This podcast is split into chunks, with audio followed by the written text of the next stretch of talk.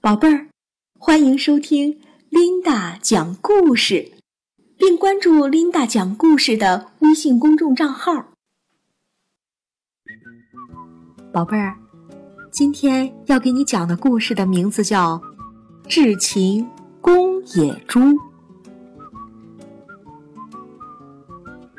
明希豪森男爵说：“那只母野猪如果不是眼瞎的话，确实十分可怕。”要是遇上更凶猛的公野猪的话，就愈发凶险了。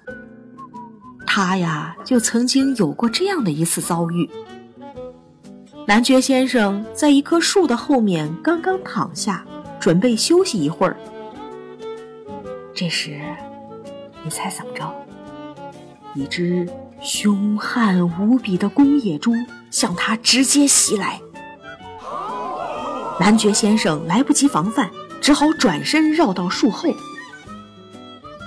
那家伙一头撞在了树上，獠牙扎进了树干里。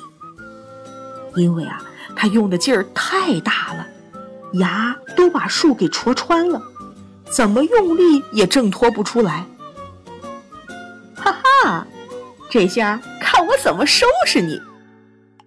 明希豪森男爵笑着说。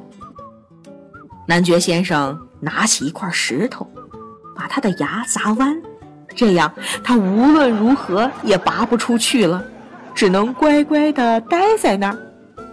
而男爵先生到邻村借了绳子和双轮马车，把他捆住，然后活擒了回去。男爵先生自豪地说：“这一仗我彻底胜利了。”小短故事就讲到这儿，我们明天再见吧，晚安。